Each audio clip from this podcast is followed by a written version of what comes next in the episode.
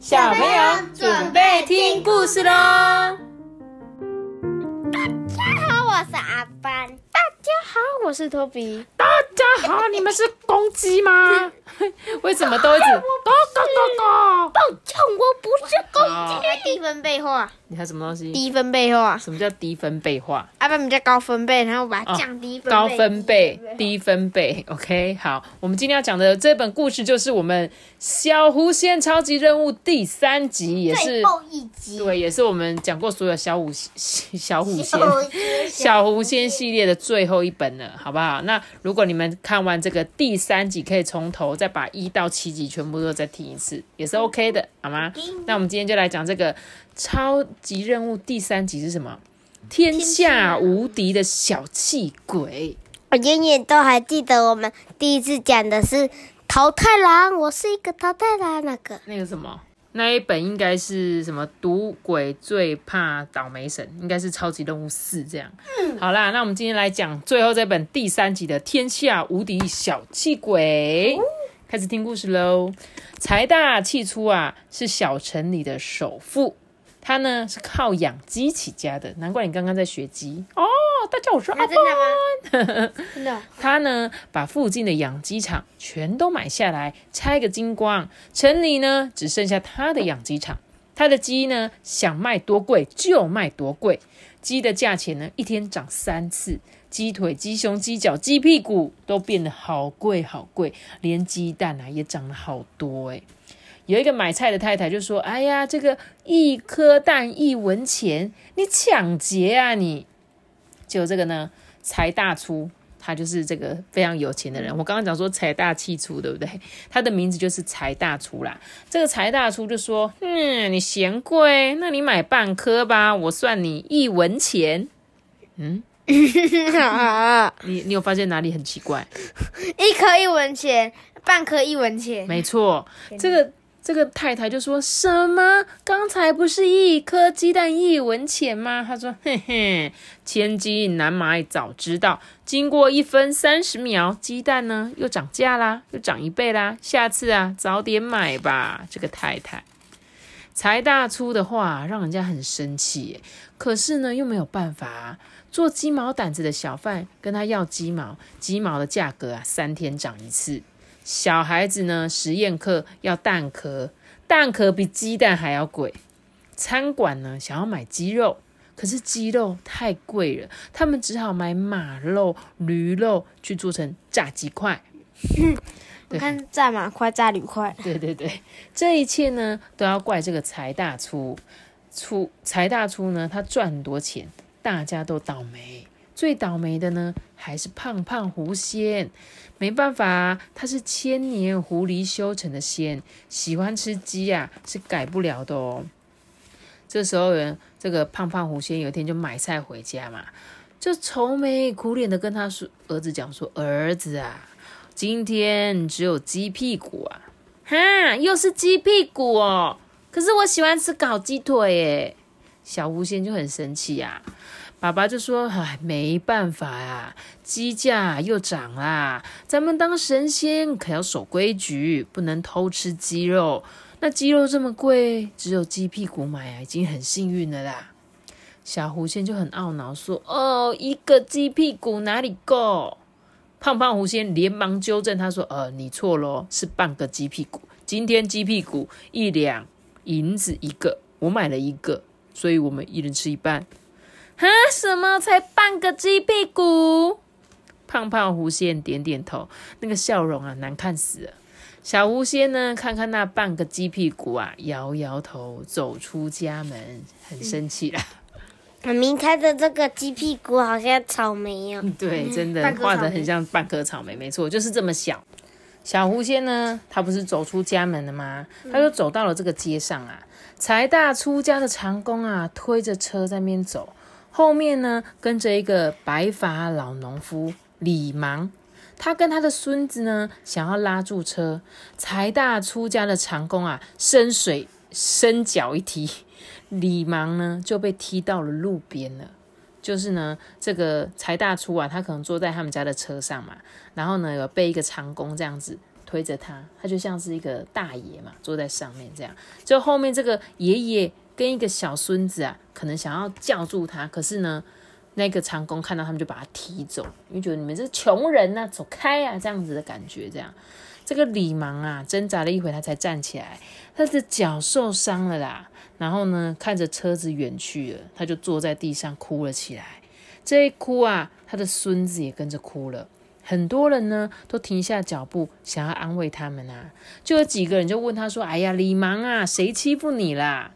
这李芒，擦擦眼泪说：“哎，今年呐、春天我没钱买肥料，向财大粗借了钱，说好收了谷子之后分他一半作物还钱。”他说：“那你有什么好生气的啊？有什么好哭的呢？欠债还钱是天经地义的事啊。”这李芒就说：“可是财大粗把我的谷子全都割走了。”他说：“他说当时讲好是一人一半，他拿稻子上面那一半就是稻穗，我拿稻子的下面那一半。可是我拿稻子的根，我是要怎么过冬啊？对不对？不合理吧？嗯，他说：“我跟你，我好，我钱借你，然后呢，我到时候收成了一人一半，他拿上面的一半，然后剩下下面一半给人家。大家呢就愤愤不平啊，想要替这个李芒祖孙出一口气。可是呢，财大粗啊，早就派了长工，拿着本机扫把挡在他们家的大门口。他就说：“嘿，我只拿稻穗，李芒却分到稻子的根茎叶，他占很大的便宜呀、他还这样子假装一脸很可怜，然后好像真的很吃亏这样。财大粗呢，又找了很多坏坏蛋威胁大家。大家呢虽然一肚子气啊，却拿他没有办法，只好呢纷纷的散去了。剩下李芒祖孙的哀嚎啊，有一声没一声的传来。嗯，这就是老掉牙的骗人把戏嘛！小狐仙啊，气愤的自言自语说：“哼，财大粗，你好霸道哦，欺人太甚哦，还害我吃不到鸡屁股。好，我就来逗逗你，看谁厉害。”隔天早上啊，小狐仙呢变身成为一个年轻的农夫萧狐仙。没错，他的法力啊又进步了，笑嘻嘻的敲敲财大粗的门啊，说想要借钱种作物。财大粗看到哦，有人自投罗网，哎，高兴极了，说：“哦，借钱没问题，没问题。不过，小狐仙眯着眼睛说，作物收成要分你一半，对不对？”财大粗乐得直点头说：“哎，是啊，是啊。”听起来呢，利息好像高了一点。其实啊，我这财大粗为人公正，利息虽高，但是从来不会乱涨。哎，不信你去左邻右舍打听打听，谁不知道我财大粗啊是个老实人？小狐仙就故意逗他，真的。可是我怎么听人家说财大粗黑心肝，吃人骨头都不吐？啊，不不不，你听错啦！我天生皮肤黑啊，人又很节俭，吃鱼啊，连骨头都吞下去啊！你看，很会讲话吧？对不对？他说他根本就是倒着，他就讲的哦，没有没有没有，我是怎 怎样很节俭，我连鱼骨头都不舍得吐，这样子。结果呢，小狐仙就说：“可是还有人说你为恶不仁，欺压乡里耶。”啊，不不不，你听错了。他们说我啊，富而好仁，专门送乡亲吃梨呀、财大粗说谎啊，脸不红气不喘，对不对？为恶不仁就是怎样？就是呢，对大家都很不好，嗯，对不对？都是老是欺负别人这样子，欺压乡里，乡里就是他们那个乡里面的人这样子。然后呢，这个小狐仙呐、就讲啊，说就是嘛，我前后看看，左看右看，都觉得你是一个大好人，那就麻烦你借我一百两，需要打契约吗？这财大粗就说：“哎呀，当然要啊！啊，空口说白话不好，还是白纸黑字、有凭有据，啊，对你才有保障嘛。”财大粗见小狐狸这么呆呀、脸上的肥肉都笑到弯掉了。于是呢，他们就写下了契约哦，上面写着借据：我向财大粗借一百两银子，等秋天作物收成之后，财大粗收取作物的上面一半，我收作物的下面一半。绿巨人萧狐仙还盖一个，哎，他这边盖印没有被发现，它是一只狐狸嘛？通常我们是盖手印是会有指纹，它盖出来的是一个狐狸的爪子。结果他是他是用一个超大拇指，然后旁边再盖小妞妞这样。没有，其实你看哦，它这样就是泄露它的原型，你有发现吗这？样盖，然后结果他只有四只手指。不是它，它就是变成。爪子爪子。对，它其实本来就是狐狸变的啊，所以呢，狐狸它盖手印就真的是狐狸的爪子啊，不会是人的爪子，对不对？写完这个借据之后啊，小巫见就说：“好啦，白纸黑字写的清清楚楚，谢谢你的一百两哦。”哎呀，哪里哪里，我还要谢谢你努力生产呢。财大粗啊，暗自欣喜说：“哈，一百两银子借给他，秋天就可以回收好几倍，这笔生意真是有赚头啊！”小狐仙呢，拿钱买了种子跟肥料，把老农夫李芒呢找来耕种。这小狐仙就拉着李芒说：“哎，那个种田我不会，我可能需要你的帮忙哦。”就李芒就说：“哎呀，可是这钱，这这钱我还不起啊。”小狐仙说：“不用还啊，这一百两本来就是你的啊，我的。”李芒啊，满脸疑惑，正想问小狐仙，小狐仙呐、却不见了。李芒啊，欢欢喜喜的动手翻土，把小狐仙给的种子啊种下去。春去秋来，城郊农田里的稻子啊，像黄金一样耀眼。转眼呢，就要收成了。财大粗啊，日日记得要去收他上面一半的稻子。秋风吹过山道，他带着长工，兴冲冲的赶到城外小狐仙的农地收债款。到了农地呢，财大粗发现田里没有金色的稻谷，只有一丛丛的绿草。他生气的问说：“哎、谷子呢？你你种到哪去了？”小狐仙看看四周，气定神闲的说：“哦，当初有讲好啊，我向你借一百两，收成的时候一人分一半。我财大粗不等他说完，扬着借据，出声气出，哎、出声出气的说：“我分上面一半，你分下面一半，白纸黑字，字字清楚。你怎么没有中呢？”嗯，谁说我没中啊？你仔细看哦，田里的是花生，花生上面是叶子跟茎，我等着你来把它们收走。土里的花生是下面的，那一半留给我。算起来啊，我可是很吃亏耶。小狐仙呐、可学足了这个财大叔的口气。财大叔仔细一瞧，那些绿色的杂草果然是花生。他气得啊，吹胡子瞪眼睛，然后呢又无话可说。有一个长工啊，不知轻重，还跑来问说：“哎，那个老板呐、要开始割花生叶了吗？” 财大粗啊，没好气的推了他一把，怒气冲冲的回家了。李芒呢，他收了六大车的花生，卖了一个好价钱哦。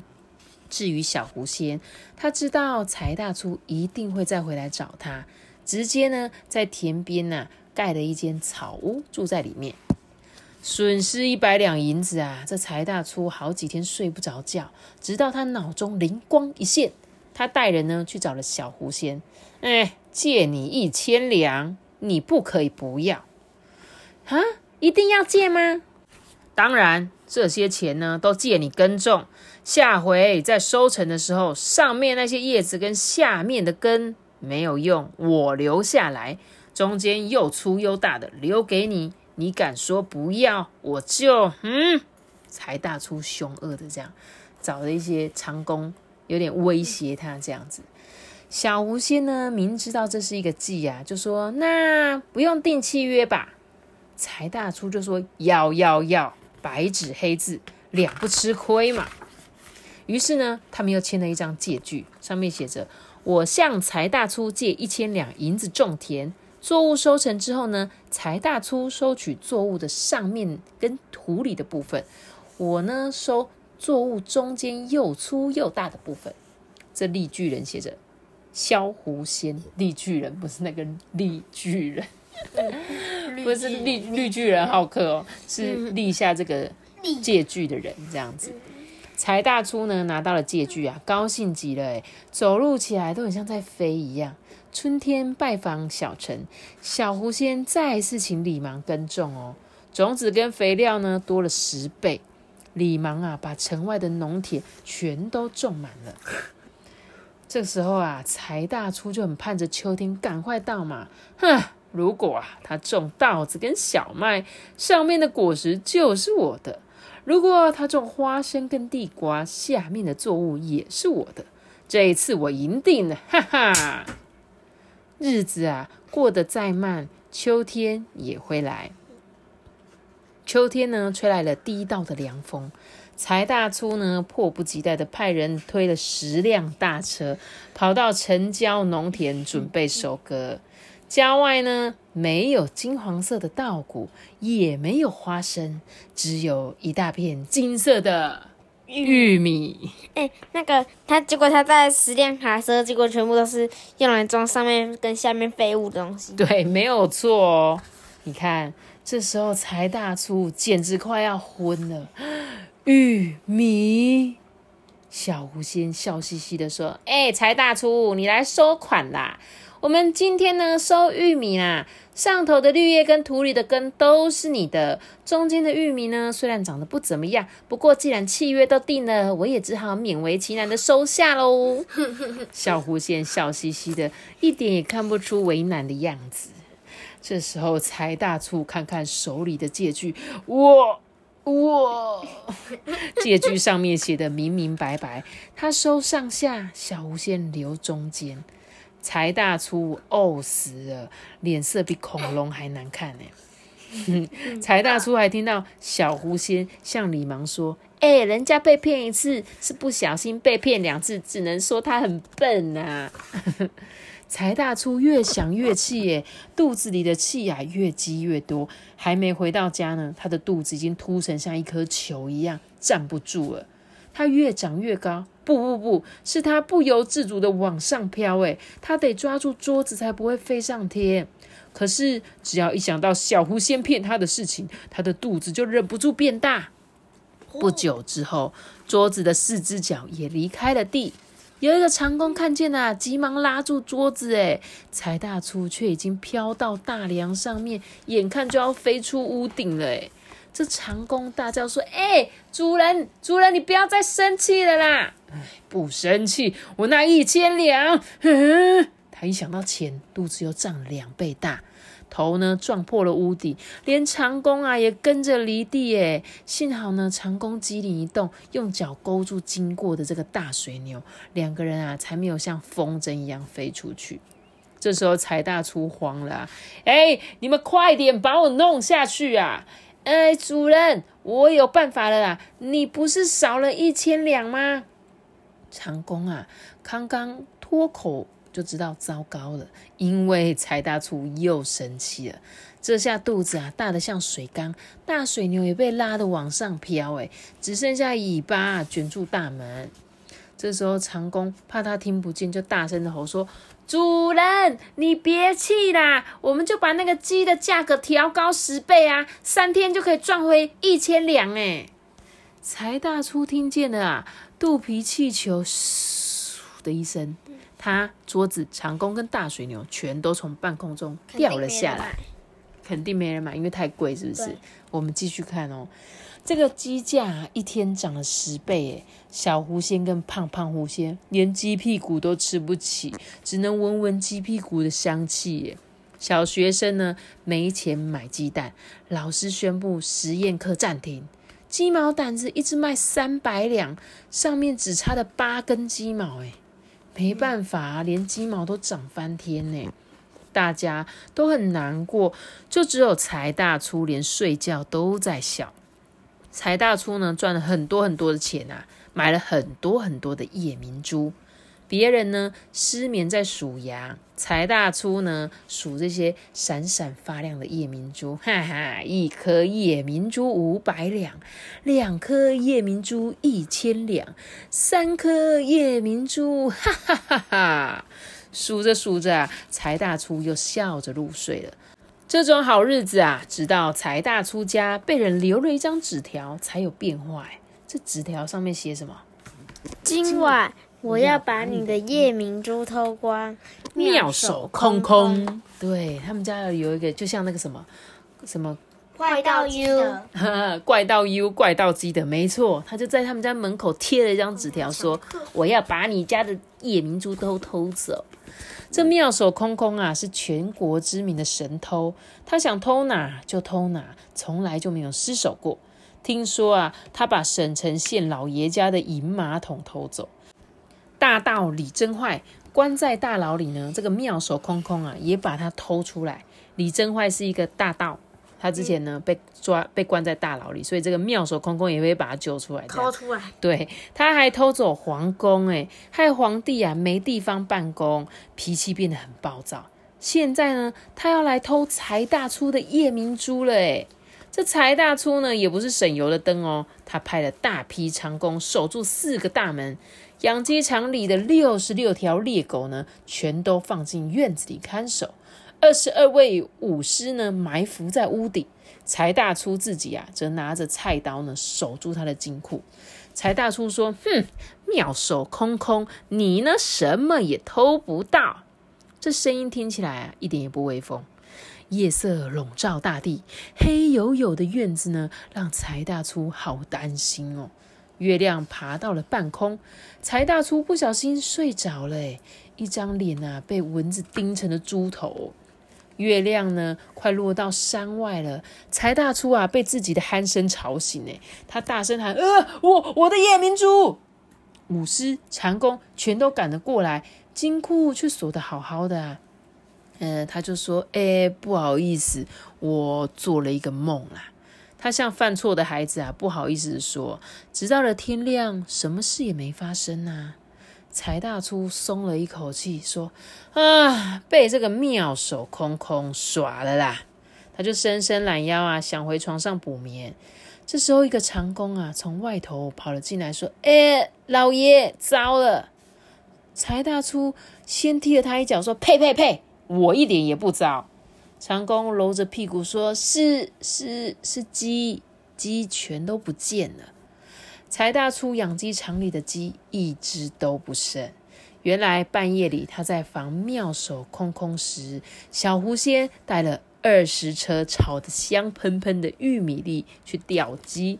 他沿路呢撒着玉米粒，那些鸡啊争先恐后的跟着啄啄啄啄啄啄，九千九百九十九只鸡啄啄啄啄进了胖胖狐仙的酒店，咕咕咕咕咕咕咕咕咕咕咕咕，乱叫乱飞通。小狐仙笑着说：“老爸，我们再也不怕鸡价高了吧？”他只不过是放了一张纸条吓吓这个财大厨，就把鸡全都拐了回来。胖胖狐仙说：“哎呀，真厉害啊！不过九千九百九十九只鸡挤在店里，我明天是要怎么做生意啊？” 然后呢，他感觉他赶一些停在他地上那些鸡呀，就说：“而且这些鸡屎还挺臭的。”小狐仙呢，撒了一大把玉米粒，嘿嘿的笑着说：“哈，我有办法。”公鸡、母鸡、小鸡呀，闻着香气拼命的吃玉米粒呢，吃太多，一只一只的打着饱嗝，拍拍凸出来的肚子啊，睡着了。财大粗呢，在家里等妙手空空，小狐仙呢，正忙着挨家挨户的送鸡。鸡呢吃饱了，动也不想动，乖乖的进了小城里的人家。当财大粗带着长工城里城外找鸡的时候啊，他不知道的是，他家的鸡全都在别人家里面睡大觉。这些鸡呢，还在梦里打饱嗝，哎，只是鸡的饱嗝不是鹅，而是嘻嘻，远远听着啊，就像一群人在半夜里在那边笑，嘻嘻嘻嘻嘻嘻。大街小巷都在笑，就像在嘲笑这个财大粗呢。哎，故事讲完了，你有没有觉得小吴健聪明？对啊，我觉得他这个故事有点像我们小时候好像有听过类似的故事，对不对？就是收成一半，我要上面的，你要下面的，好像是那个兔子，他说我要下面，他就种胡萝卜，然后上面的那个草就不知道给给狐狸还是给什么，我不知道你没有。那个兔子啊，是给那个那个人。大鼻子那个对不对？因为我记得我好像有听过类似的故事，也是这样。就那只是兔子很聪明吗？还是哪一个动物？然后他也是跟他讲说：“好，那这次我要上面的，你要下面。”他就种另外一种，就跟这个小狐仙的故事很像。那我们来讨论一下他后面的问题啊。他说：“如果你碰上这种像这种财大粗这样恶性涨价的商人，偷鸡不是一个好办法。那我们可以怎么做？”如果你遇到一个这边乱涨价的人，拐鸡，不行啊！他说偷鸡就不是好办法、我们拐他，拐他走啊，他是自己走过来的。我一直在想说，如果是这样的话，我们就全部都不要跟他买，可以吗？可以啊，但就没鸡吃啊，对啊，但牛更贵啊，但是更贵啊。但是问题是，如果我们全部的人都不跟他买，他也没没办法卖啊，他也赚不到钱啊。对啊，对啊，但现在就是因为有人还是会买，嗯，所以呢，他就觉得，哎、反正就是还是会有一些傻子来买，嗯，因为那些人可能家里也比较有钱嘛，所以他就买啊。可是呢，其实如果全部的人都不跟他买，基本上我觉得他涨价也没用吧，因为他也卖不出去啊。这是我自己想的啦。那这个财大叔他非常的有钱，经常数钱数到笑嘻嘻，但是你觉得他真的快乐吗？你是怎么判断的？就是我觉得，因为他一直被骗钱，所以他不快乐。哦，你觉得他后来一直被骗钱，所以不快乐是不是？那多比你觉得嘞？